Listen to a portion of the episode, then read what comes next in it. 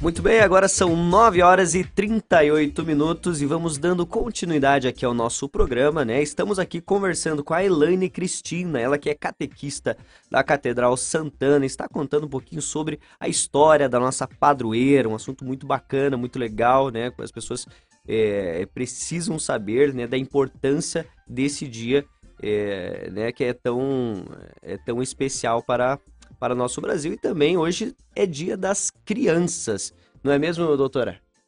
E bom dia, estou muito feliz em estar aqui para poder falar de um tema tão importante que é a infância e como ela tem impacto na nossa vida, como que a gente pode cuidar melhor dos pequenos. Com certeza. Então quem vos fala é a Roberta Seles, ela que é psicóloga e falará um pouquinho aqui conosco sobre é, a, é, como é que a gente vai conversar, Roberta? é sobre a, o impacto da infância na vida adulta, é isso? Exato. É mais ou menos por aí, né? Uhum, porque tem um impacto muito grande, né? Uma fase que acaba dando é, peças para o quebra-cabeça da vida inteira. Então, por sim, isso que é tão sim. importante, até para que a gente consiga pensar como lidar com as crianças que estão ao nosso redor. Com Muitas das dificuldades têm a ver com feridas nossas, né? Exatamente. Da nossa própria infância. Eu imagino que muitas feridas, né?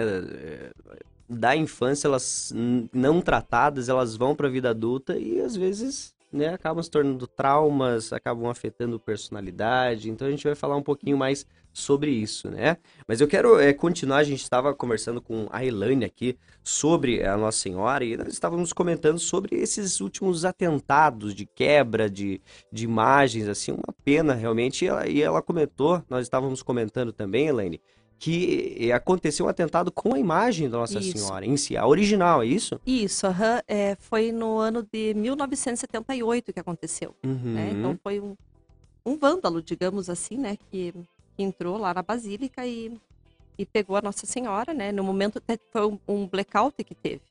E ele estava uhum. durante, com certeza, durante a celebração. E ele pegou a imagem, que não tinha tanta proteção, né? Porque naquela Sim. época ainda não tinha tanta proteção assim e pegou a imagem e quebrou, derrubou, e, e foi muitos pedacinhos. Aí de lá foi trazida para São Paulo, ali no, no, no MASP, uhum. e ali que foi restaurada. Foi e hoje a, a, imagem que a gente tem lá, naquela, lá na Basílica, naquela cúpula dourada, né? Que Sim. Onde, linda, linda, onde tem só a imagem dela, né? Sim. né? E lá é a imagem original. A original a encontrada. Mesmo. Ah, não é uma réplica, não, não é muito, réplica. muitos ali lugares fazem é a original. Isso. Uhum. Né? Por isso tem segurança, tudo lá, né? Porque a gente vê esses atentados que estão hoje, né? Então a gente precisa se proteger, proteger nossos templos, né? Que re, refletem a nossa fé. Sim. Que sim. legal a doutora estar aqui. Até eu ia é, terminar falando a respeito da, da fé, né? Que a gente, enquanto catequese, assim como uma escola tem a parte uhum. é, educação, né? É, é responsável por auxiliar as famílias, né? Nesse momento de educação no sentido de aprendizado, né? Sim, sim. E não a educação, educação ser humano, né, mas cidadão, mas sim a, aquele aprendizado, né? Vai cultivar isso nas crianças, né? Eu, eu, sou pedagoga também de formação, não atuo mais, mas uhum. trabalhei 12 anos na área de educação, né? Com alfabetização de crianças na pré-escola lá na cidade de Irati. Sim, né, sim. Num colégio católico também lá. Então, e depois a catequese, eu gosto muito de trabalhar com os pequenos, comentei aqui no início da nossa reportagem, mas a gente leva os pequenos a sentir essa fé, principalmente, eu sempre comento com as nossas catequistas, nossas, nossas formações e tudo mais, o exemplo da catequista, uhum. né, do catequista. Então, a criança jamais vai seguir aquilo que não seja atrativo a ela. Sim. Em qualquer circunstância. Né? Então, os pais, a gente trabalha no, no, o nome da nossa catequese hoje não é mais catecismo, né? E sim a catequese, é uma iniciação da vida cristã. Sim. Né? A gente vai trazer para as crianças de um modo muito bacana. Os nossos manuais são exemplos para todo o Brasil. Né? A CNBB até divulga muito porque os nossos manuais aqui de Ponta Grossa, da nossa diocese, onde foram elaborados por nós, aqui por nós não, por uma equipe, né?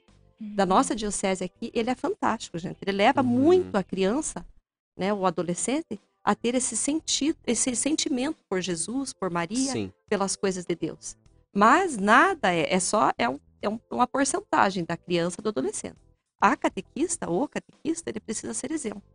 Ele precisa ter aquela consciência, ele tem que ter dentro de si mesmo para poder se esvaziar ao próximo, né? Servir, Sim. assim como nós falamos de Maria. É, muitos então, falam que a palavra convence, mas o São exemplo, Agostinha, né? né? São Francisco de Assis também falava, né? arrasta. né? Mas é, é, muito bacana. E, doutora, é, a relação da, por exemplo, eu também Fiz catequese, inclusive eu, eu, fiz catequese e escolinha dominical. Ó, oh, que lindo. Eu fiz, uh, é, eu fiz, eu fazia ambos, E faz o que assim, agora? Ah. É, é, hoje, olha, olha eu já lá. então, é, hoje eu Nossa, a igreja meio, precisa, um sim, de pessoas assim. É. E eh, eu já, já participei de grupo de jovens também, já toquei em igreja, já, já, to... Viu, então? já cantei em igrejas também. Que então, vocação! Então, é, eu, eu gosto bastante. E assim, a, a igreja ela foi muito importante, né, para mim, assim, tanto a escolinha dominical quanto eh, a, catequese para é, formar um pouquinho do meu pensamento, da minha personalidade. Eu queria que a doutora explicasse, né, e falasse um pouquinho sobre isso, né, sobre esses ensinamentos assim nas crianças, é, as pessoas que, né, as crianças que vão para a catequese, a importância disso também. A fé é, sobretudo, uma prática, né? Como a Elaine comentou, da gente trazer caminhos de comportamentos, de atitudes que podem fazer bem tanto para o próprio indivíduo, para a própria criança, quanto o modo como ela se relaciona no mundo, com as outras pessoas, como ela é capaz de ser gentil, como ela é capaz de acolher. Então, essa prática né, da família iniciar a criança é, em um ambiente que é um ambiente protetivo também, né? um ambiente que ela está cercada de outros adultos que podem ser modelos, podem ser exemplo, é muito importante para essa iniciação e ao longo da vida a criança, é, esse adulto também escolhendo como que ele vai continuar se relacionando com a fé. Sim. Continuar é, no sentido até de escolher o próprio caminho nessa direção. A função uhum. dos pais é dar esse início, Sim.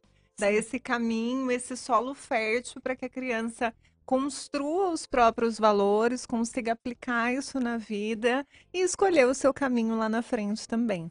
E eles escolhem a catequese, né? Muitas vezes, né? E claro, temos muitas religiões, né, mas indiferente, todas elas têm esse momento, esse, é, em todas as igrejas, né, tem esse, esse direcionamento né, cristão. Né? Uhum. Tem as uhum. escolas dominicais, em outras né, tem células, enfim. Mas nós, na Igreja Católica, né, temos a catequese, onde vai iniciar. Também temos a catequese de adultos. Sim. Que é o que a doutora falou agora.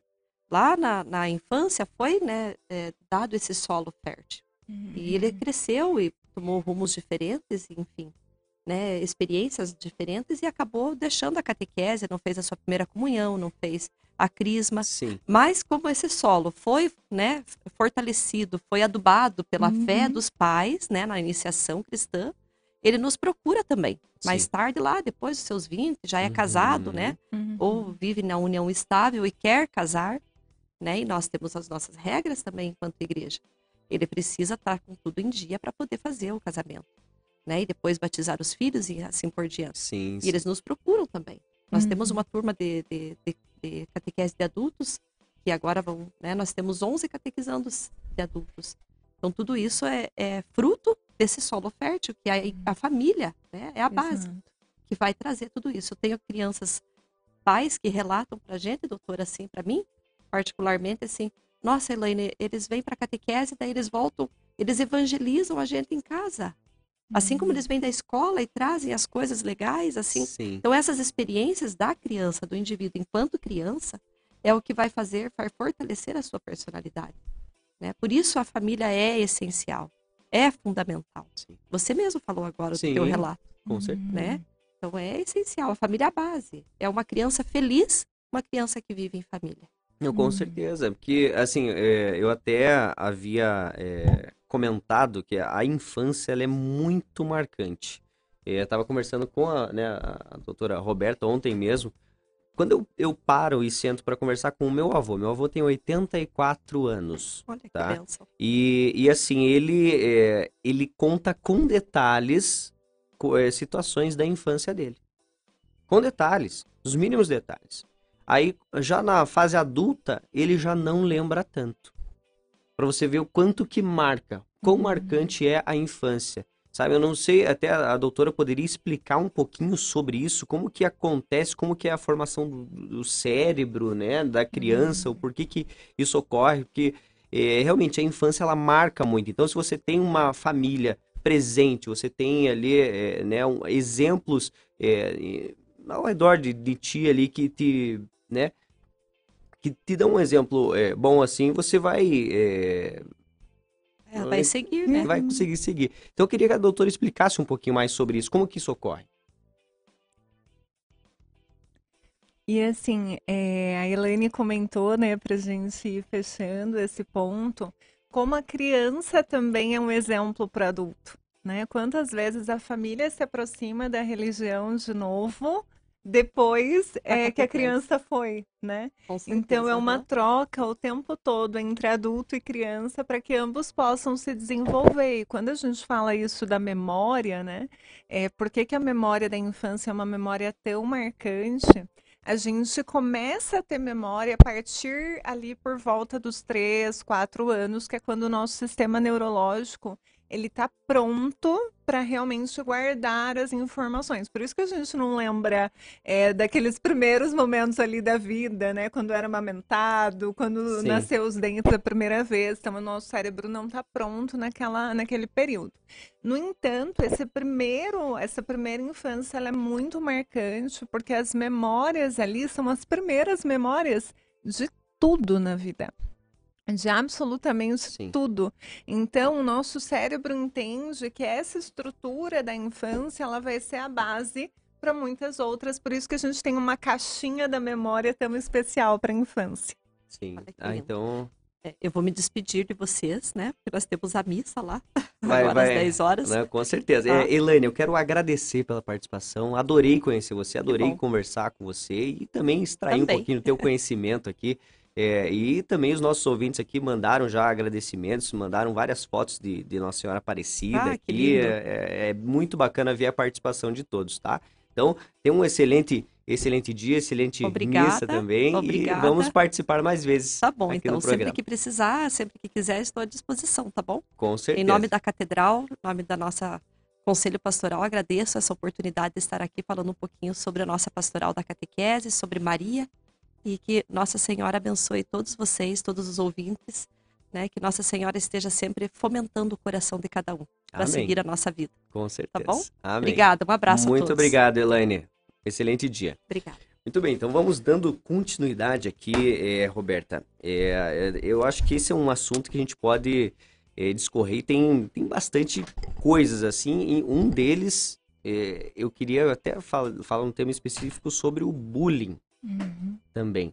O quanto que isso afeta é, a personalidade da criança. É, eu estive escutando, infelizmente, em uma rádio, não, não, vou citar aqui, mas é, muitas pessoas falam sobre frescura. Hoje em dia, é, as crianças, é frescura, no meu tempo era, não era assim, que hoje em dia tudo é bullying, tudo é... E assim, é, eu queria saber a tua opinião sobre isso. É, as experiências de violência, seja ela qual for, ela tende a ter um impacto muito negativo ao longo da nossa vida. E realmente, quando a gente fala do bullying, esse nome ele é um tanto quanto recente, né? Antigamente a gente não usava esse termo, mas não quer dizer que, que não acontecia, muito menos que era frescura. Sim. Até porque o fato da gente não nomear lá atrás fez com que isso fosse naturalizado de alguma maneira, por isso que muitas pessoas falam, não, é frescura, eu passei por isso e tô aqui.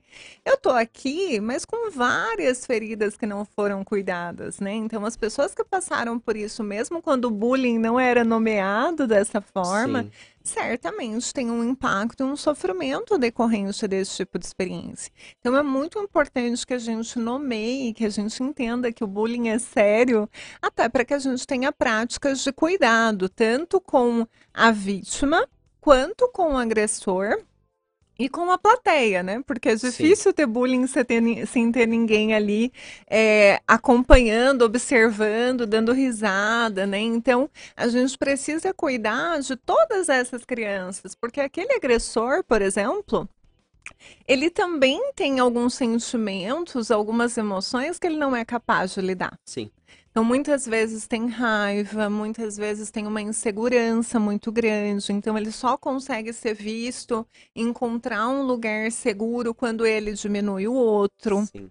Então, a gente precisa cuidar de todas as pontas e chamar o bullying de bullying e dar a devida seriedade a ele é um passo importante nesse caminho. Então, no, no sentido, o agressor, ele também sofre é, no fundo ele sofre de alguma coisa. E, e isso está relacionado também, a gente estava falando com a Elane, com a família, de repente algo que ele passa em casa, que é mais ou menos por aí?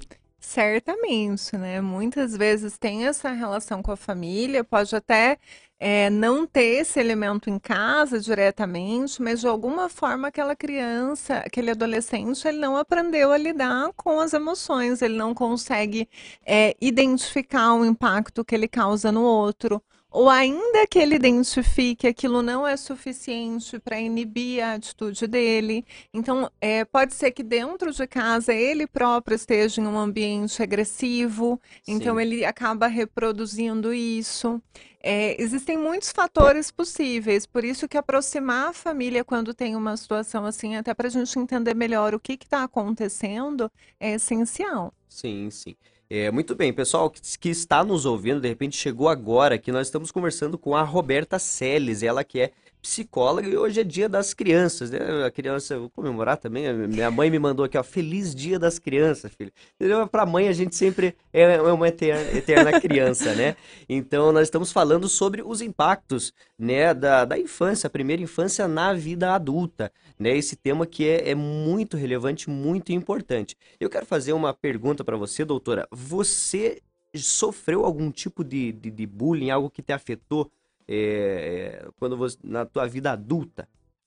Olha, é, olhando, né, é interessante isso, porque na época eu também não nomeei dessa forma. E é importante a gente pensar na frequência com que isso acontece, também o impacto que aquilo tem para a nossa vida tende a ser maior à medida que é intenso, né? Eu Sim. sempre fui muito alta desde criança, assim, né? uhum. né? Tendo a ser maior do que as crianças, né? Era maior do que as crianças da minha idade e me chamavam muito de girafa, né? Sempre fui muito alta, muito magra. Sim. Então, assim, eu lembro que eu ficava muito triste e que por muito tempo na minha vida, hoje eu tenho uma relação muito mais tranquila com a minha altura, mas por muito tempo eu não gostei. E eu tô uhum. falando aqui de uma característica que socialmente é bem aceita, Sim. né? Que é uma mulher alta e magra. magra. Exatamente. Então, é, imagine o impacto desse tipo de bullying, né, desse tipo de experiência para pessoas que têm uma característica física que não é bem aceita socialmente, né? Eu trabalho muito uhum. hoje com pessoas relacionadas é, que buscam, né, cirurgia bariátrica, que tem alguma questão com o corpo, com a imagem. Uhum. Então, como a própria obesidade desde a infância traz um impacto muito negativo, né, para a relação que a gente tem com o corpo. Sim. É, é importante olhar para tudo isso, assim, porque é muito difícil alguém que saiu completamente leso Sim. desse tipo de experiência é, na escola. É, mas a gente precisa avaliar também a frequência para ver o impacto que isso tem, porque desde criança a gente se enxerga primeiro pelo olhar do outro. Do outro. Esse é, é, a grande armadilha. Por isso que a autoaceitação, às vezes, na vida adulta, é, falando especialmente da imagem, é tão difícil quando a gente passou por experiências de exposição é, na infância. Sim, sim. É, é eu tenho, não tenho dúvidas, eu tenho um relato pessoal meu, inclusive eu, eu quero até compartilhar aqui, ó. O meu pai, ele me mandou é, eu, eu nasci, doutora, com uma deficiência no meu pé esquerdo, que ele era completo, é torto para dentro, tá? E ele me mandou aqui, ó, você nasceu com o pé torto, foi feito tratamento, não adiantou, seria fazer cirurgia. Eu pedi para Nossa Senhora, a gente estava comentando sobre isso, deixar o teu pé perfeito, que você conseguisse caminhar normal. E que ele iria pagar a promessa e levar aquele gesso que você usava. Então ele levou o meu gesso lá e assim, é, eu, eu fiquei com o pé bom sabe? Só que é, eu usava uma tala. Então, assim, é, a minha infância inteira, é, eu fui chamado, por exemplo, de curupira. De curupira, de, de assim, umas, um, eu não podia jogar bola por causa disso, entendeu? Daí já dificultava. E eu vou te falar que isso, é, essas ofensas, essas situações, é, é, na minha, foi muito difícil reverter na minha, na minha vida adulta. Porque aí é falta de confiança, é aquela questão da uhum. aceitação mesmo, sabe? Você, você parece que você está o tempo todo se esforçando para ser aceito, entende? É, tudo isso por conta de, de, fatos que aconteceram na minha infância. Uhum. Entendeu? Chegou um momento, por exemplo, até um, uma, é, um, um alerta para os pais também, sabe? É, que eu, eu preferia ficar dentro de casa jogando meu jogo no computador do que sair com os, com os colegas entendeu? Então era um ambiente hostil para mim. Uhum. A escola e assim é, era um ambiente muito hostil. Então eu preferia ficar dentro de casa sozinho, jogando onde não era visto, ninguém me, me ofendia ou fazia coisas nesse sentido. E isso me isolou. Uhum. Entendeu? Me isolou assim de uma forma que é, até os meus 18 anos eu tinha dificuldade de me relacionar com as pessoas, sabe? Então, assim, é um tema que eh, ele precisa ser é, é, é falado, comentado e para as pessoas pararem de falar que é frescura. Assim, eu uhum. fico chateado quando eu escuto, ah, mas é frescura. No meu tempo não era assim. Né? Uhum. Né? Então eu fico com essa com essa orelha atrás da purga, que nem diz. quando alguém fala assim é, sobre isso, que eu passei na pele, eu sei que isso afeta bastante. Eu não sei, doutora, tem mais alguma curiosidade que você gostaria de ressaltar sobre eh, esses impactos? O que mais impacta? É, Para o ser humano, John, não tem nada que dói mais do que não pertencer. Uhum. Nós somos seres sociais. A gente é, busca o grupo, tanto na infância, em especial na, na adolescência. Sim. Que é uma fase que isso faz muita diferença. Então, quando você traz o seu relato, é um relato muito importante, assim, é, para que a gente veja o quanto, é, às vezes, para o outro, às vezes o agressor, quem falava isso, não lembra mais né? Nem, nem passa pela cabeça o impacto que teve para você, por exemplo. Sim. Mas para você aquilo ficou. Por quê? Porque tocou na dor de não pertencer. Sim. E é aí que a gente prefere se recolher até para evitar aquele sofrimento. E a diferença é algo que chama muita atenção. Né? É como se de alguma maneira a gente buscasse a diferença do outro quando a gente tem a intenção de diminuir Sim. ou de crescer. Então, para eu crescer, eu diminuo, eu diminuo o outro. A gente busca aquilo que há de diferente, né? Então, é, são feridas que realmente podem ir para a vida inteira. E, e é interessante isso, porque, veja, Vou usar aqui o seu exemplo, João, né? É, até, né, é bom que é quase uma consulta, é. né? é, quando você fala, olha, na verdade, o meu pé tá tudo certo, né? No meio do caminho as coisas se resolveram. Hoje eu não tenho mais essa dificuldade.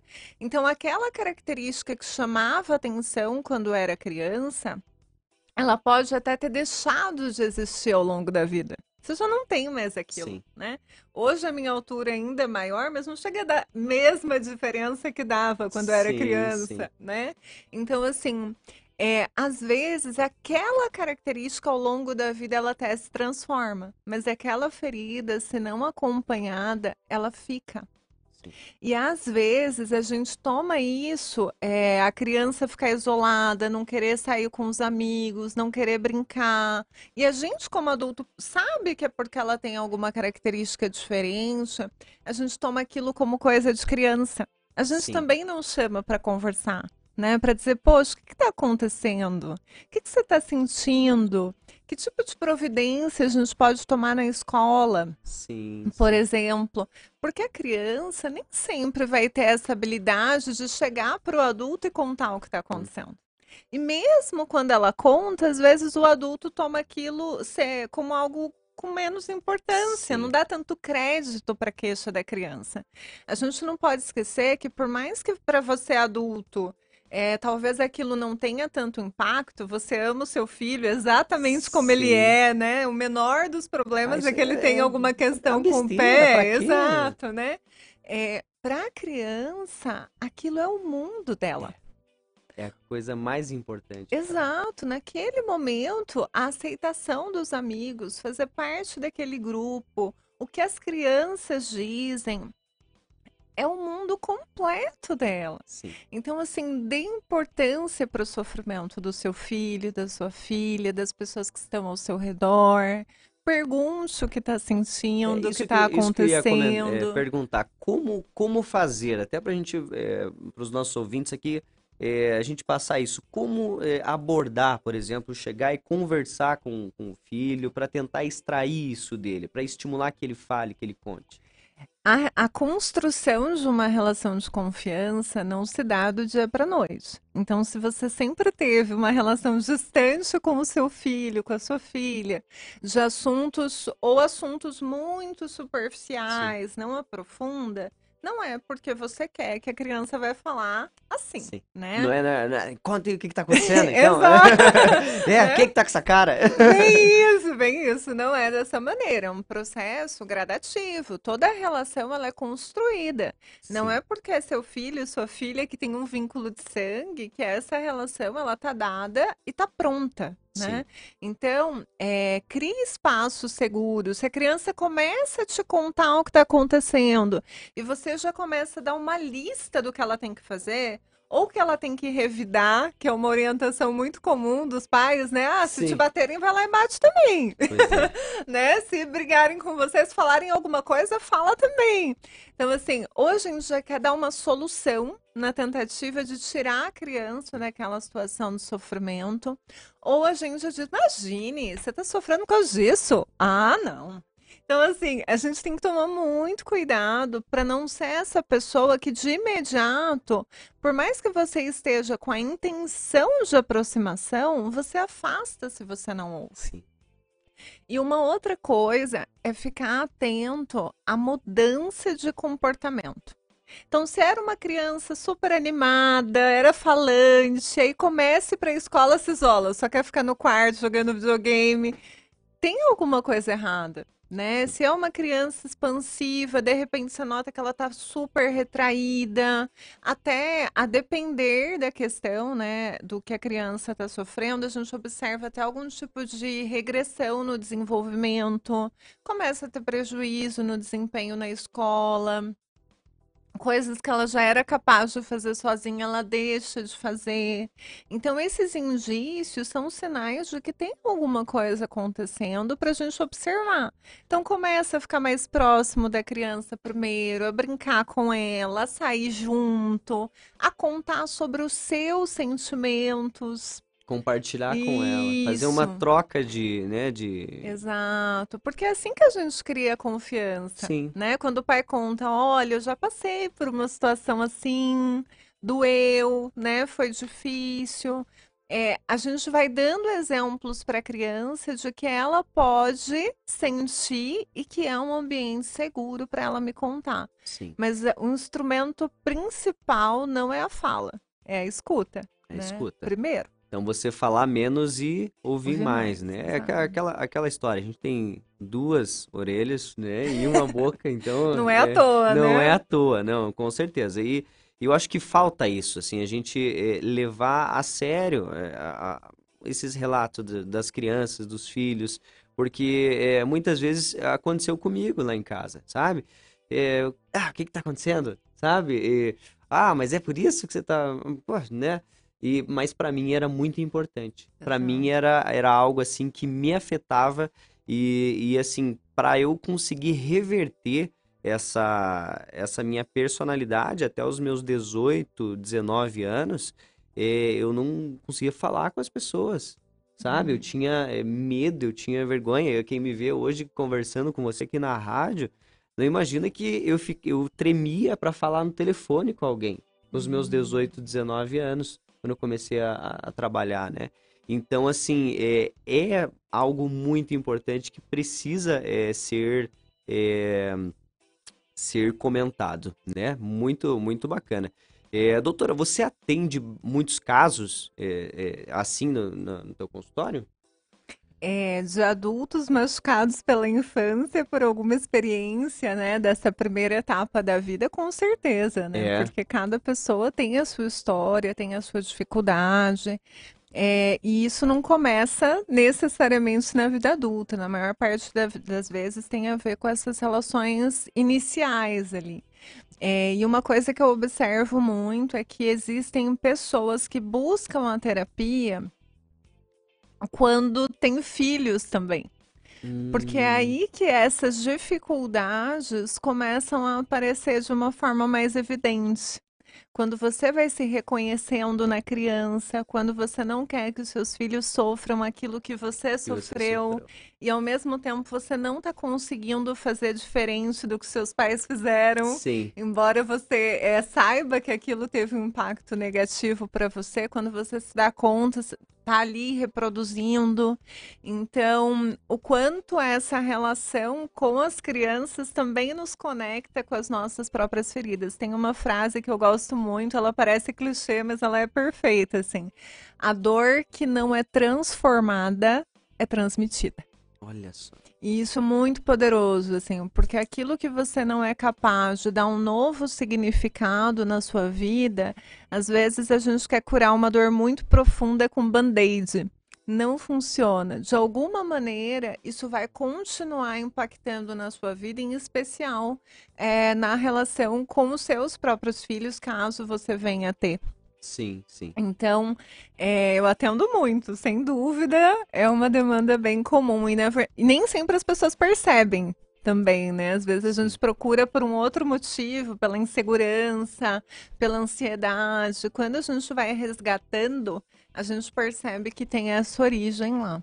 Que é, é esse é um, é um tema bastante... Eu tenho uma, uma pergunta aqui de um dos nossos ouvintes, é, o Rodrigo ele mandou o seguinte, ó, não, é, não sei se falou sobre a separação de pai e mãe quando é pequeno, o quanto hum. que isso hum. impacta na vida adulta.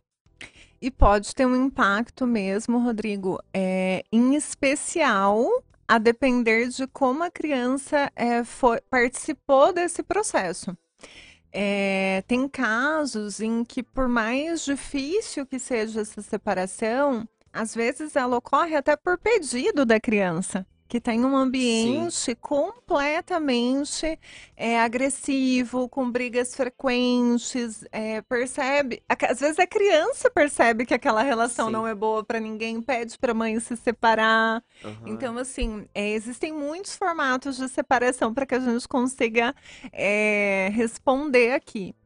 É, tem impacto, sim, mas a depender de como essa relação estava, o impacto da manutenção de uma relação abusiva, de uma família desestruturada para uma criança também é um impacto grande. Sim. Então a separação, ela é possível. Eu vejo que é muito comum às vezes as pessoas se sustentarem dentro do casamento pelos filhos.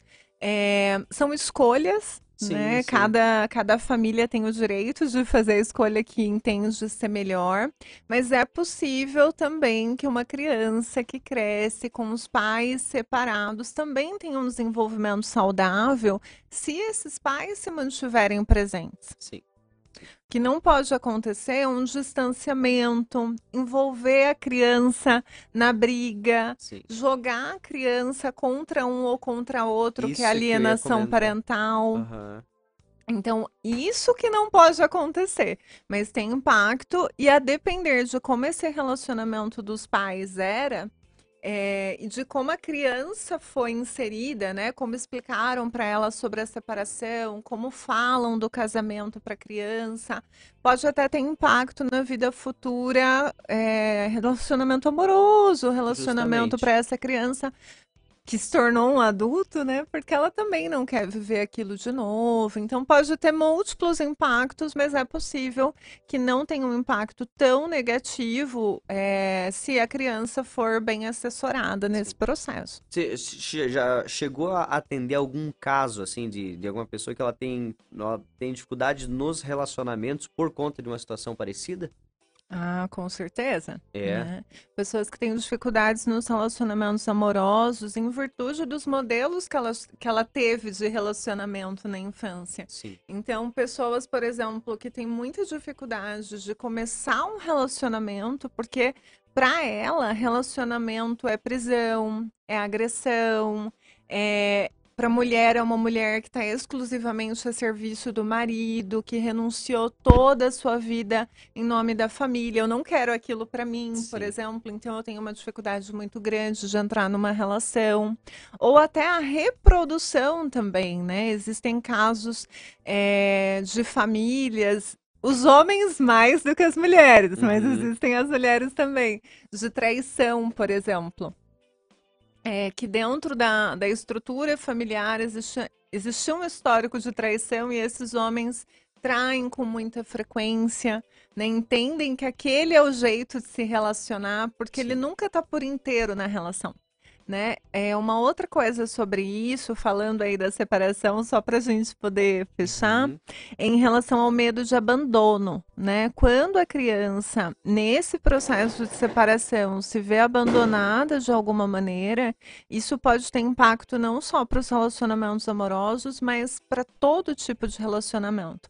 Ou eu sempre faço demais com medo que o outro vá embora. Sim. Ou eu nunca entro por inteiro para não me vincular Uhum. Porque eu uhum. acredito que o outro vai embora, né? Sim. Então, fique atento aos casos, São dois né? extremos, né? São o excesso. Isso, exato sempre olhar para a própria história e tentar identificar como que essas pontes foram construídas, mas sempre tem um motivo. Se você tem dificuldade no relacionamento aí, dá uma olhada para trás, porque pode ser que você encontre algumas das respostas que precisa para mudar. E como que é aquela aquela frase, a dor que não é transformada é transmitida. É transmitida, né? Então é, é mais ou menos nesse sentido, né, Também, doutora? Exato. É você passar por alguma situação assim e você transmitir ela e ficar com isso pro resto da vida. Uhum. Né? Muito bem, olha, a conversa tá muito legal, já tem outras perguntas, o pessoal tá participando aqui já, tá? Eu vou ter que puxar um rápido intervalo aqui, eu vou, vou lembrando que a gente está sorteando hoje é, uma sanduicheira apresentaço do Mercado Móveis e também um par de ingresso para o Circo Medrano, hoje especial do Dia das Crianças, eles vão estar com algumas atrações lá da Disney, então é muito bacana, vão lá, vale a pena conferir. E também é, na sexta-feira, né, sortearemos 150 reais em compras do Tozeto. Então, é um minuto só e já voltamos. Muito bem, agora são 10 horas e 19 minutos. Vamos dando continuidade aqui ao nosso programa. Nós estamos aqui conversando com a doutora Roberta Seles, ela que é psicóloga, e nós estamos falando sobre o impacto da primeira infância na vida adulta, né? Um assunto muito pertinente. Hoje é Dia das Crianças. Parabéns para todas as crianças, né? Pessoal que, que está nos ouvindo, uh, nos ouvindo aqui. E eu já tenho uma, uma pergunta aqui de um dos nossos ouvintes aqui, ó, é a é, Fernanda. É, doutora, sobre é, os, esses remédios ansiolíticos e depressivos, é, é, eu percebo um aumento de, de, de, pessoas que estão usando, né? Ela queria. Isso tem relação também com a infância, doutora? É, a gente tem vivido um mundo extremamente acelerado é, e, que, e que, de alguma maneira, não a maneira como a gente lida com as emoções não tem acompanhado essa velocidade, né? Então a gente vê um sofrimento muito grande. Realmente o Brasil aí, né, tá nos primeiros lugares no ranking de ansiedade, de depressão uhum. no mundo. É, qual que é a relação disso com a infância? Na verdade, a gente está falando de uma infância que não nos ensinou a falar sobre as emoções que não nos ensinou a olhar para o que a gente sente. É, e isso não é de uma geração em específica. De modo geral, a gente percebe essa dificuldade. Agora que nós estamos começando a inserir inteligência emocional nas escolas. Sim. Então, olha quanto tempo sem a gente aprender ferramentas mínimas, básicas, para conseguir olhar para esse universo imenso de dentro. Sim. Então, com certeza tem relação com a infância, cada pessoa com a sua história específica, além dos componentes genéticos que também estão envolvidos nesses transtornos. Sim, sim. Então, então hoje a gente, é, devido a uma. É, assim, é, essa discussão do bullying é recente, né, doutora? É, bem recente. É, é bem recente. Por exemplo, no meu tempo de escola, ainda era frescura. Tá? Uhum. Ainda era frescura. E eu, por exemplo, cheguei a. Tomei ansiolítico, né? Remédios ansiolíticos, tomei é, antidepressivos e graças a Deus é, me livrei, né? Consegui agora lidar, não, não preciso mais. mas eu, eu percebo que muitas pessoas eh, ficam dependentes desse tipo de remédio, né? De repente por uma situação que aconteceu lá atrás, né? Algumas, de repente, falta de confiança, né? Ela fica uhum. mais ansiosa, com medo de julgamentos. Então é algo, um assunto é, interessante de abordar, né? Aqui na, é, aqui na rádio. Eu não sei, doutora, se você teria mais alguma curiosidade, assim, sobre essa, essa questão dos remédios que eu queria colocar a esse respeito é o quanto é importante a prevenção em saúde mental, é, que pode ser feita com as crianças. Por isso que hoje a gente abrir espaço para falar sobre bullying, sobre é, ansiedade, sobre o que a criança está sentindo, é, ter espaços seguros para a gente poder colocar isso para fora, desenvolver habilidades, isso é para prevenir que as próximas gerações não é, cheguem no mesmo ponto que nós estamos hoje Sim. com esse adoecimento tão grande. Então, uma coisa que é bem importante: se você toma medicação, não esqueça de associar a medicação ao acompanhamento psicológico. Sim. Porque a medicação ela vai te ajudar a reduzir o sintoma, mas ela não te ajuda a olhar para a sua história e entender onde que está doendo. Sim. Que dor que é essa? Como que eu mudo isso? O que, que eu preciso fazer para conseguir ter um outro é, caminhar na minha vida, para aprender outras habilidades, para que o remédio aos poucos possa ser retirado ou reduzido? Então, não é, se dediquem exclusivamente ao tratamento medicamentoso, porque ele não abre uma caixinha da sua infância, da sua vida, dos relacionamentos que você teve, para entender onde está a dor. O medicamento não faz isso. Sim. Então, ele é uma parte importante. Ainda existe um preconceito muito grande, inclusive em relação ao tratamento medicamentoso, por esse medo é, de ficar dependente. Mas um tratamento medicamentoso bem indicado por um profissional competente da área, com acompanhamento frequente, ele é importante em muitos casos, ele é ne necessário. Sim. É, no meu caso foi necessário, né? Inclusive, o médico que eu consultei, excelente. E assim, ele iniciou o tratamento já com um prazo para terminar. Exatamente. Entende? Então, assim, ó, a gente vai, vai iniciar esse tratamento, daqui seis meses a gente faz, né? E vão fazendo algumas avaliações, mas a ideia é, é que, ó, vai tratar agora e ir diminuindo e você não precisar mais desse medicamento. É mais ou menos por aí, né, doutor? Com certeza. Então, esse acompanhamento frequente, ele é necessário para que essa reavaliação possa ser feita e a gente ir retirando a medicação à medida que algumas habilidades, que algumas áreas da vida vão sendo desenvolvidas também. Sim. E isso você pode fazer sozinho, pode buscar cursos, buscar conhecimento. Hoje tem muito conteúdo de qualidade sobre saúde mental. Uhum. É, mas pode ser que você precise de ajuda ou que essa ajuda favoreça, torne esse processo mais leve. Você não precisa passar por isso sozinho, Sim. né? Para entender essas feridas, para cuidar cuidar dessas dores, para tirar o band-aid e falar, tá, vamos ver o que está acontecendo sim, mesmo. Sim. Então, revisitar a nossa história não é um processo fácil, mas é um processo essencial para a gente cuidar dessa dor e não continuar transmitindo. E, e, o melhor, digamos, tratamento seria a terapia, assim, como forma alternativa ao medicamento. Ah, eu quero largar o medicamento. Aí eu começo a fazer uma terapia para é, o ideal é que a terapia seja combinada à medicação quando a pessoa já iniciou o tratamento medicamentoso. A gente vai desenvolvendo habilidades e à medida que tem essa progressão em relação ao modo como você lida com a sua dor, como lida com a vida, aí a gente vai passando pelas reavaliações médicas é, com a intenção de fazer essa redução. Sim, sim, que bacana. Então, o pessoal que está nos ouvindo aqui, nós estamos com a Roberta Seles, ela que é psicóloga, está falando aqui, nós estamos comentando sobre os impactos, né, da, da infância na fase adulta. E eu tenho uma nova pergunta aqui da Jennifer, tá, é, Roberta, que é o seguinte, sobre o uso excessivo de celular das crianças e o cyberbullying.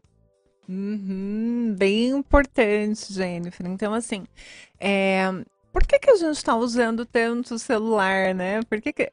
Veja, as crianças, o uso excessivo do celular na infância e na adolescência é reflexo do uso excessivo do celular e das tecnologias por nós adultos. A gente não pode esquecer a nossa responsabilidade nesse arrasta, né? processo, né? com certeza, o exemplo arrasta. Então, às vezes a gente é, disponibiliza de maneira precoce esses, essas possibilidades para a criança, porque é também uma maneira da gente ganhar tempo para fazer outras Sim. coisas. Deixa distraída lá, quietinha, mexendo no celular, enquanto eu vou fazendo outras coisas. E os jogos, a tecnologia, as redes sociais, elas são projetadas para atrair a atenção do nosso cérebro pelo máximo de tempo possível. Um cérebro em formação, com certeza, vai ficar completamente é atraído. Seduzido, seduzido pelo, pela, tecnologia. pela tecnologia. Então, para a gente reduzir esse tempo da criança no celular ou nos jogos, a gente precisa reduzir reduzir o nosso e ofertar outros tipos de recursos, de atividades, de experiências para essas crianças também. É, eu estou dizendo isso não no sentido de julgar os pais, as mães, porque eu sei que nós também temos muitas outras demandas para conciliar, mas busque experiências que envolvam um tempo de qualidade com as crianças. Não é um exercício fácil na rotina que a gente tem hoje, mas é essencial. É um exercício, inclusive, para que esse desenvolvimento emocional aconteça, porque senão, emocionalmente, a gente não amadurece só pela relação com uma Sim. tela é pelas interações reais. A própria pandemia intensificou muito a nossa relação com a tecnologia. Nós passamos muito mais tempo agora na frente do computador ou do celular e as crianças que ficaram, inclusive com aula online, também. E nesse movimento todo, a gente vê que as experiências de cyberbullying também aumentaram, né? Que é o bullying conectado aí à internet, Sim. o bullying no Wi-Fi. Então, uhum. é, a gente precisa, assim, supervisionar o que a criança e o adolescente assiste, o que ele vê, com quem ele tem conversado, porque ele pode estar sofrendo é, alguma experiência de bullying nesse ambiente e a gente não identifica por estar muito distante. Então, estabeleça acordos claros com a criança, com o adolescente, de quanto tempo ele vai ficar, é, quando você vai disponibilizar o celular. E não adianta só retirar o celular. A gente precisa ofertar outras atividades para que realmente esse tempo seja usufruído de uma forma mais saudável. São limites que vão sendo ajustados aos poucos. Sim, sim, sim. Não, mas é, é, é interessante. Inclusive, por exemplo, eu tenho, né, conheço é, uma criança, um primo meu, é pequeno, tem uns 9 anos, que é, é, ele passou exatamente por isso, assim, sabe? Então deixa o celular com ele para que, né, vou fazer outras coisas, entendeu? E isso aconteceu tanto que, por exemplo, hoje qualquer outra alternativa para fazer essa substituição não atrai mais ele. Não ganha. Não, não, ele não, não, não se sente com ele não tem vontade de fazer outro tipo de atividade senão o celular. Então tem que tomar cuidado com esse tempo, né, doutor? Com certeza, tem que ficar atento. E assim, por mais que a criança prefira o celular, uhum se você é, tiver uma relação com a criança legal, né? Você realmente se disponibilizar para ficar junto e ofertar alguma coisa que você esteja por inteiro ali, que você Sim. também não vai fazer outra coisa, existe uma chance grande dessa criança também querer ficar com você, né? Uhum. Também querer brincar de alguma outra coisa. A gente Sim. adulto desaprendeu a brincar né? Desaprendeu completamente, mas as crianças, quando a gente incentiva e traz essas outras possibilidades, elas também podem se interessar, mas é um aprendizado. É claro que o celular vai ter tudo muito mais à disposição, muito mais atrativo, ele é feito para isso. Sim. Ele é projetado para isso. Ele, a, a neurociência está toda a serviço da tecnologia. Sim. Então, por que, que, por exemplo, um vídeo no Instagram não é um vídeo longo? Por quê? Porque o nosso cérebro ele retém a atenção em uma única coisa por menos tempo. O TikTok, né, que Exato. agora viralizou também. É, e é, esses são vídeos curtos ali que, que atraem de um jeito que você fica é, o dia inteiro rolando aquele, né, aquele né, a, barra ali e, e são videozinhos curtos, não agregam em nada. E você né? precisa fazer pouca coisa. É. Você fica muito receptivo, assim, você só passa é o dedo, né? Isso, isso tem uma relação, doutora, com a. Como que é o nome da, é, daqueles hormônios? Uh, de, de, do prazer? Uhum, Como que... Com certeza, tem relação com dopamina. Dopamina. Né? Com, vários, é, com vários hormônios que trazem essa sensação de bem-estar. A criança também tem a liberação desses com hormônios. Certeza. E é isso que acaba trazendo o vício, por exemplo, né? uhum. né? Ela fica viciada em dopamina. Exato, naquela sensação, exato. Ah, de, de aquele prazer rápido e, e, e, é interessante. É um assunto muito bacana. Eu tenho mais um comentário aqui da, é, da Regina. Ela comentou o seguinte: Hoje em dia eu não vejo mais crianças na rua brincando. E é verdade. Uhum. E é verdade. No meu tempo, não sei né, como que era a doutora, é, mas é, era o dia todo na rua brincando de esconde-esconde, de betes, de não sei o que, sabe? Várias atividades, né? Uhum. E, e hoje em dia não se vê mais. As crianças estão, é, assim, trancadas em casas, no celular, e elas não sentem mais essa necessidade, né, doutor? E às vezes não tem nem essa oportunidade, né? É, a própria dinâmica das cidades mudou né? As ruas, inclusive, são muito mais movimentadas. Sim. É, o tempo dos pais em casa para acompanhar essas crianças que ficam na rua reduziu muito. As escolas hoje são em tempo integral com muito mais frequência, né? Então Sim. tem várias outras dinâmicas que mudaram para a gente não ver as crianças nas ruas. É, no entanto, a gente precisa promover espaços de interação social. Sim. Então, se você mora em um condomínio, levar a criança para brincar, para que ela possa conhecer outros amigos, levar na casa dos amigos, trazer amigos para brincar na sua casa e não ficar só na frente do videogame, assim. É, também não adianta a gente ir para o extremo de uma restrição total. Sim. A criança, até para interagir, eles vão falar dos jogos do momento. Sim, sim. Eles vão trocar é, experiências sobre o jogo, sobre o que, um vídeo no TikTok, enfim. Sim, porque se ele não tiver Exato. esse assunto, ele vai ser de certa forma, excluído de uma conversa, de então, um grupo. Né? Exato. Né? Então não adianta a gente ir para o extremo da exclusão. É sempre a palavrinha mágica, né? O tal do equilíbrio. O equilíbrio, né? Não, não... Na verdade, tudo em excesso faz mal, né? É, então, assim, é, é muito importante que a gente tenha isso em mente, tá? Então, a, é um pouquinho de videogame também é bom para o desenvolvimento claro, da criança. Claro. Né? Tem diversos estudos falando que é, assim jogar videogame estimula, desenvolve é, vários, é, várias partes do cérebro, enfim. Então, não é proibindo totalmente, né, doutora? Muito bacana, mas é, é um assunto que, que eu gosto muito. Eu fiquei feliz que você aceitou o convite de vir conversar é, conosco, porque é o que eu falei, é quase uma consulta. Eu tô quase fazendo uma consulta, né? É, explicando um pouquinho sobre é, os, os meus casos, já, já vou tirando tuas dúvidas. Lembrando, pessoal que tiver alguma dúvida ou uma experiência para compartilhar, pode ir mandando é, aqui em nosso WhatsApp, tá? Que a gente vai, vai comentando aqui na rádio. É, doutora, não sei se é, é, teria mais algum uma, um outro um alerta, né? De repente para as mães, né, ficar atenta assim quando o filho começa a mudar de comportamento. É, você já, já comentou, né, qual que seria a, a, atitude, né, como que ela, ela tem que lidar com isso? É procurar um psicólogo, é procurar, hum. é, é, que, aonde que eu busco essa ajuda? Sabe? Eu mesmo faço por conta? Como que funciona?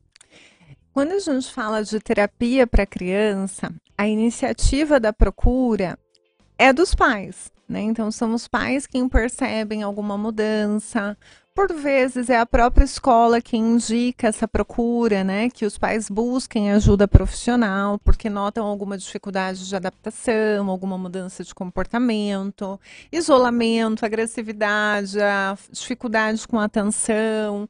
Então, a escola também é um ambiente bem importante para que os pais se aproximem, porque ali a criança passa muito tempo é, na interação até Sim. com outras pessoas. Então, pode, pode ser que a professora identifique algumas coisas que em casa os pais não têm oportunidade de visualizar.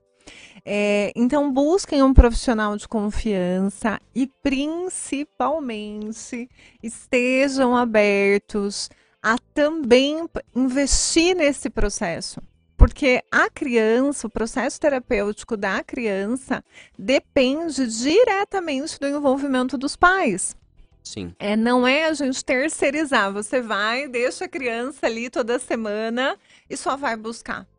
Você precisa repensar o contexto que você está ofertando para essa criança.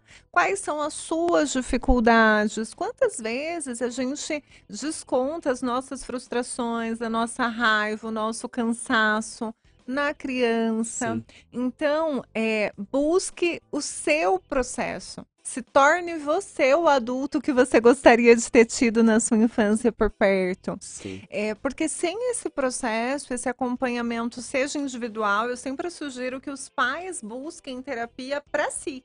Entendi. Porque é ter esse espaço de autocuidado na vida adulta também faz muita diferença. A gente é, vive numa correria muito grande, com pouco espaço de pausa para olhar para dentro. Sim para lidar com a maternidade, com a paternidade, que é uma responsabilidade tão exigente na vida.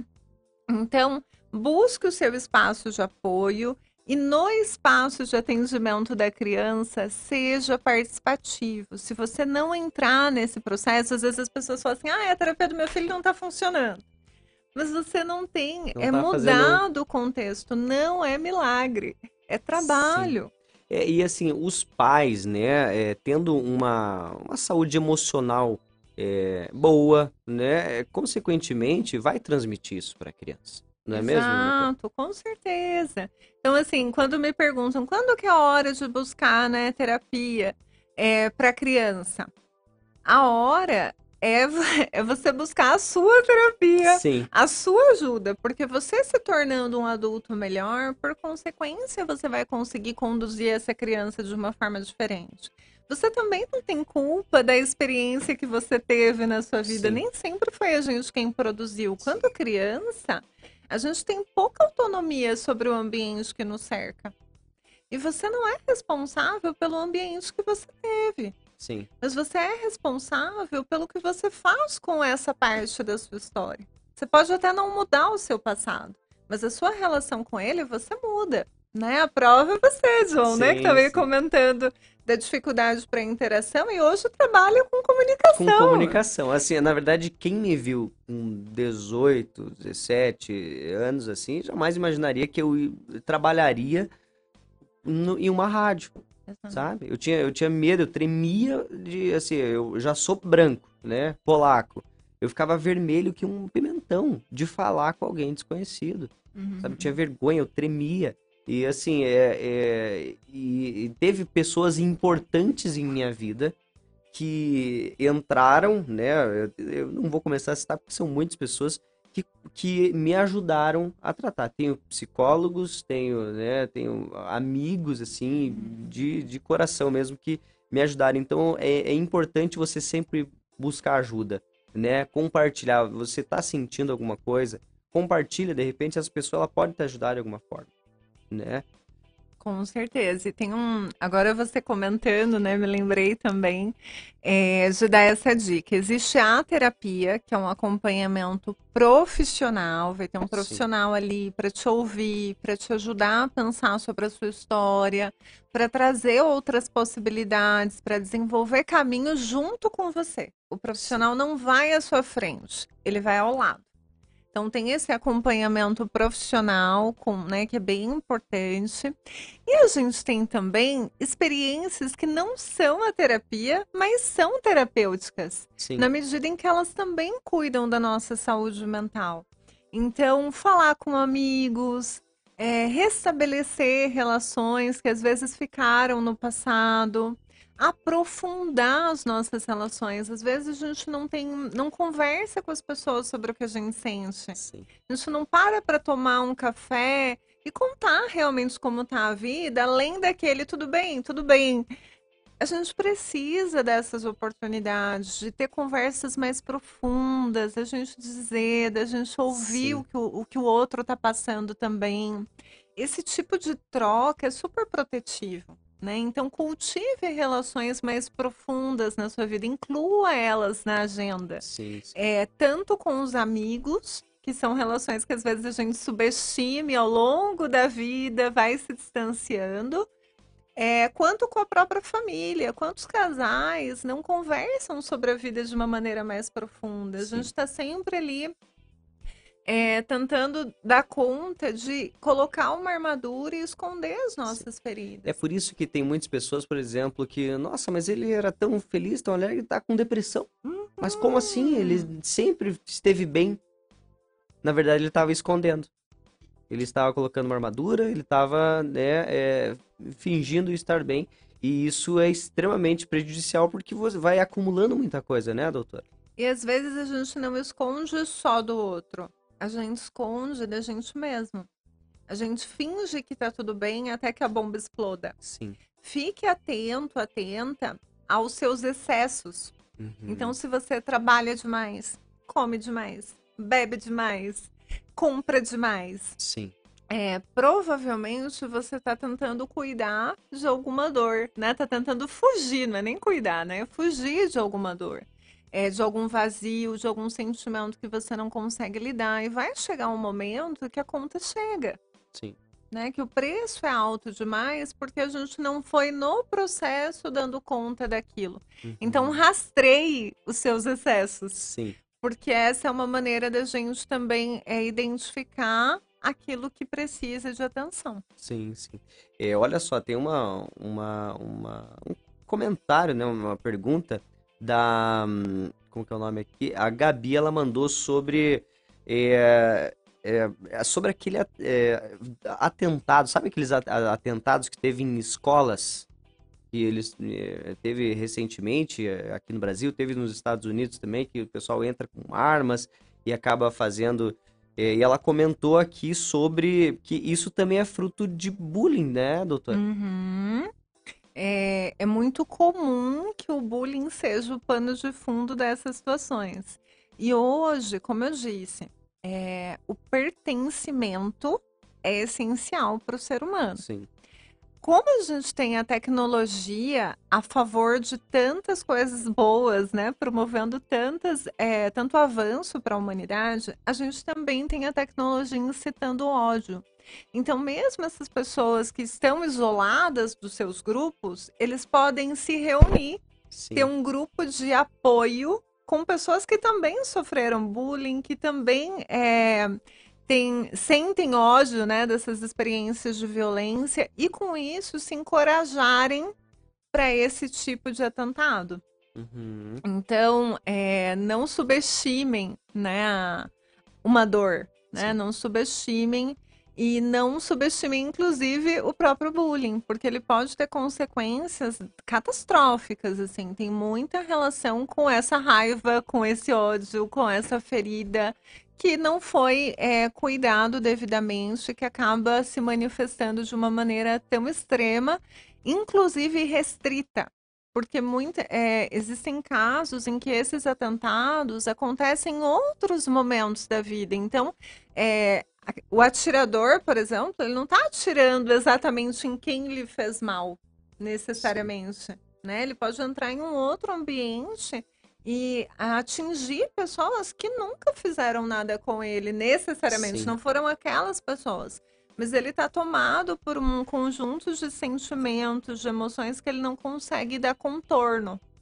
Né? É uma tentativa desesperada, catastrófica, violenta de é, se vingar, de organizar, de tirar sim. aquela raiva de si de alguma forma. Sim, sim. Olha só aonde chega, né? E tudo isso por, por uma situação, né? De repente um bullying, alguma situação que ele passou na infância, na escola, é, acaba gerando todo esse transtorno, toda essa violência, né? Que a gente viu em noticiários, né? Tanto aqui no Brasil, nos Estados Unidos, em outros é, lugares do mundo que isso ocorre muito. Então, é, para a gente perceber o impacto realmente que, que a, a, tudo que a gente passa na nossa infância, ela pode afetar a vida adulta, né? E isso é um, um algo muito sério, muito, muito, muito grave que precisa ser comentado, né, doutor? E, e assim, é, voltando um pouco mais para a tecnologia, é, é, como que ela influencia hoje, por exemplo, é, a autoestima das pessoas, isso tem relação também com, com a infância e ela, ela a tecnologia ela acaba contribuindo, dificultando é, a, as pessoas de lidar com, a, com esses traumas da infância. Existe alguma relação assim, doutor? Existe sim, né? É, a tecnologia ela amplificou as possibilidades de comparação. E a inimiga da, da autoestima, né, o oposto, é a comparação. A gente, é, a gente se comparar é um mecanismo inato e involuntário do nosso cérebro. O nosso cérebro precisa dessas comparações para se organizar. No entanto, quando a gente faz isso sem ter outras habilidades, sem conseguir realmente olhar para si, se reconhecer com uma identidade bem estabelecida, essa comparação excessiva, ela começa a, a fazer com que permanentemente, assim, de maneira muito frequente, a gente se sinta inferior esquecendo que a tecnologia, as redes sociais, por exemplo, elas são um recorte da vida feliz de da cada um. Ninguém posta tristeza, Exato, né? Exato, a gente não posta as nossas dores ali, a gente compartilha o que é bom, a viagem, o dia que você tá bonita, maquiada, produzida. É os... E a gente agora consegue se comparar com qualquer pessoa, né? É, ampliou muito o nosso leque de acesso. Sim. Então a gente precisa cuidar disso, assim, para não, não tornar essa comparação uma armadilha. A autoestima, a autoconfiança, o autoconhecimento, eles não são construídos de maneira isolada e é, solitária eles são construídos na interação com o mundo. Sim. Então, como que eu começo a construir, a fortalecer a minha autoestima lá na infância? A partir das pessoas que estão ao meu redor. Sim. A autoconfiança, por exemplo, ela é baseada em desempenho. Então, uma pessoa que faz, que tira boas notas, que é sempre elogiada por isso, é uma pessoa que tende a desenvolver autoconfiança. Ela está grudada com o desempenho. Se eu não tenho um bom desempenho, e olha como a escola reforça isso, né? Sim. Porque o tempo todo a gente está colocando aqueles rótulos de melhor aluno, pior aluno, Sim. as comparações com as notas ao redor. Então a gente, a gente começa com esse olhar do outro e aos pouquinhos a gente deixa de precisar do outro e a gente começa a ter a nossa própria percepção de quem nós somos, se nós somos capazes ou não. Sim. A autoestima é a mesma coisa. Se eu mereço amor, ainda que eu erre, ainda que eu seja imperfeita, ainda que meu corpo não seja o padrão, eu posso desenvolver uma autoestima com uma sensação, uma percepção de eu mais fortalecida. Agora, se eu aprendo que só quem merece amor é quem tem o corpo XYZ, é, que só é aceito quem é de determinada maneira, e eu não sou essa pessoa, por consequência, eu vou entendendo que, que eu não tenho valor. E é aí que a autoestima se fragiliza. Sim, sim. É, essa é um, é um assunto interessante, né? Porque nas redes sociais você não, não vê tristeza, né? E se você parar para ficar observando, você fala, puxa vida, você começa a se diminuir. Você começa a se diminuir, falando, puxa vida, minha vida não, não acontece nada. Olha lá, o outro tá viajando, o outro tá comprou alguma coisa, o outro e a minha vida aqui tá, tá parada, mas não vê que por trás daquilo ali também tem outro ser humano que passa por muitas dificuldades que muitas vezes está escondendo, é aquilo que a gente comentou, está uhum. escondendo uma fragilidade, está disfarçando e não, né? É, então, assim, é algo que as pessoas têm que ter essa consciência de não é, se deixar levar pelas redes sociais.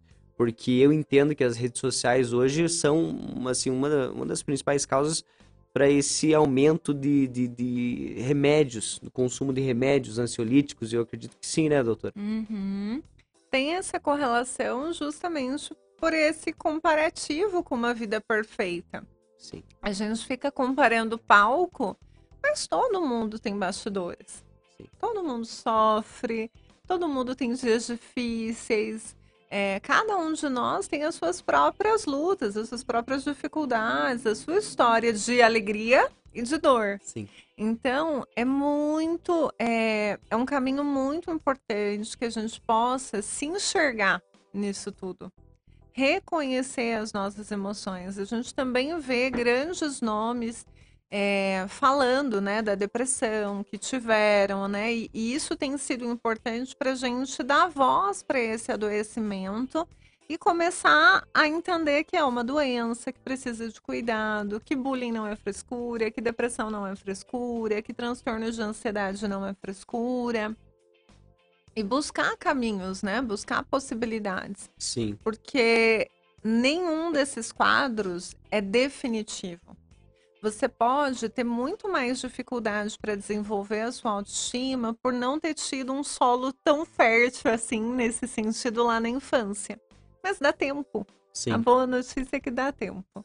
Você pode fazer as pazes com quem você é a qualquer momento da vida. Sim. Então busque ferramentas para isso, porque é possível. A nossa infância ela é importante, mas não é determinante. A gente pode continuar escrevendo a nossa história em qualquer momento da vida. E ressignificando exato, né, essas situações, né, muitas vezes é difíceis que a gente passa na infância. É, doutor, eu queria né, pedir assim, uma dica para quem está nos ouvindo, que, que está no, nos ouvindo aqui na rádio, para quem né, tem de repente alguma algum resquício, alguma é, alguma situação que não tratada da infância que afeta é, hoje em dia, né? Seja no trabalho, seja na vida amorosa, seja na, é, em qualquer tipo de relação, né? É, o, qual é a dica que você daria para essa pessoa que ela, ela tá com esse sentimento, ela precisa de ajuda? Primeiro, não fuja da sua história né? Às vezes a gente faz esse movimento, coloca a nossa dor da infância, da adolescência, de qualquer etapa da vida numa caixinha e fala, olha, eu não vou olhar para isso. Só que quanto mais você se afasta do que você sente, da história que você tem, mais distante você fica de poder mudar daqui para frente também. Então não fuja da sua história.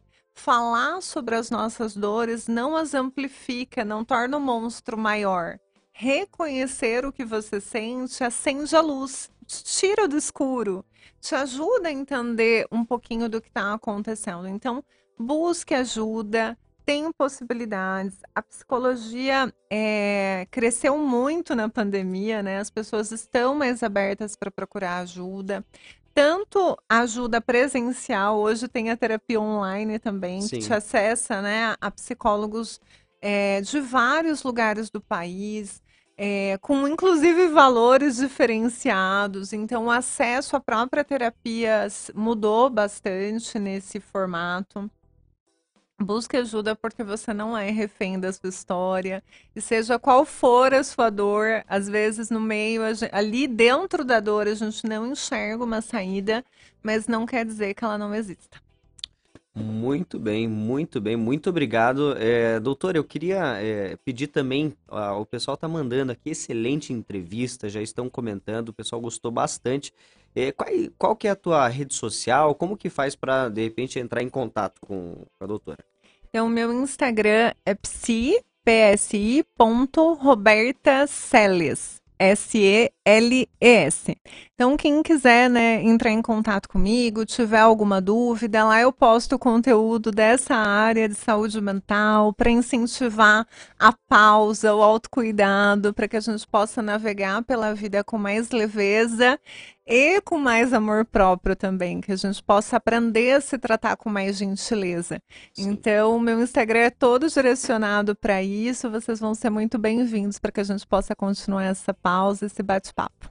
Então tá aí, tá aqui o Instagram da, da doutora é, da doutora Roberta, tá? Excelente profissional. Quero agradecer imensamente por ter aceito o convite. E assim, é, dá para ver pela reação de todos os que é, estão se manifestando aqui né, no grupo que adoraram também a entrevista, já estão é, é, comentando bastante coisas. E assim, muito bacana mesmo. Obrigado, eu já fiz uma consulta, né? Já meio por fora, né? Mas, mas então é isso. A gente vai se nos encam...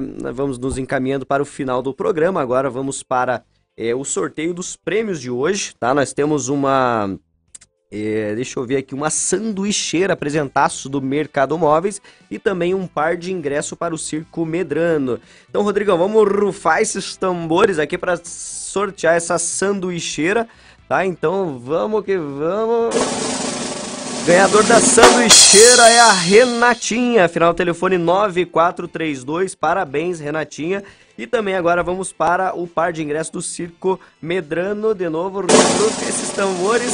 Ganhadora é a Luci, final telefone 2022. Parabéns, Luci. Então, a gente vai nos encaminhando. Pessoal, muito obrigado pela participação, né, para todos que estão nos ouvindo. Excelente feriado a todos e vamos que vamos, uma boa semana a todos. Abraço.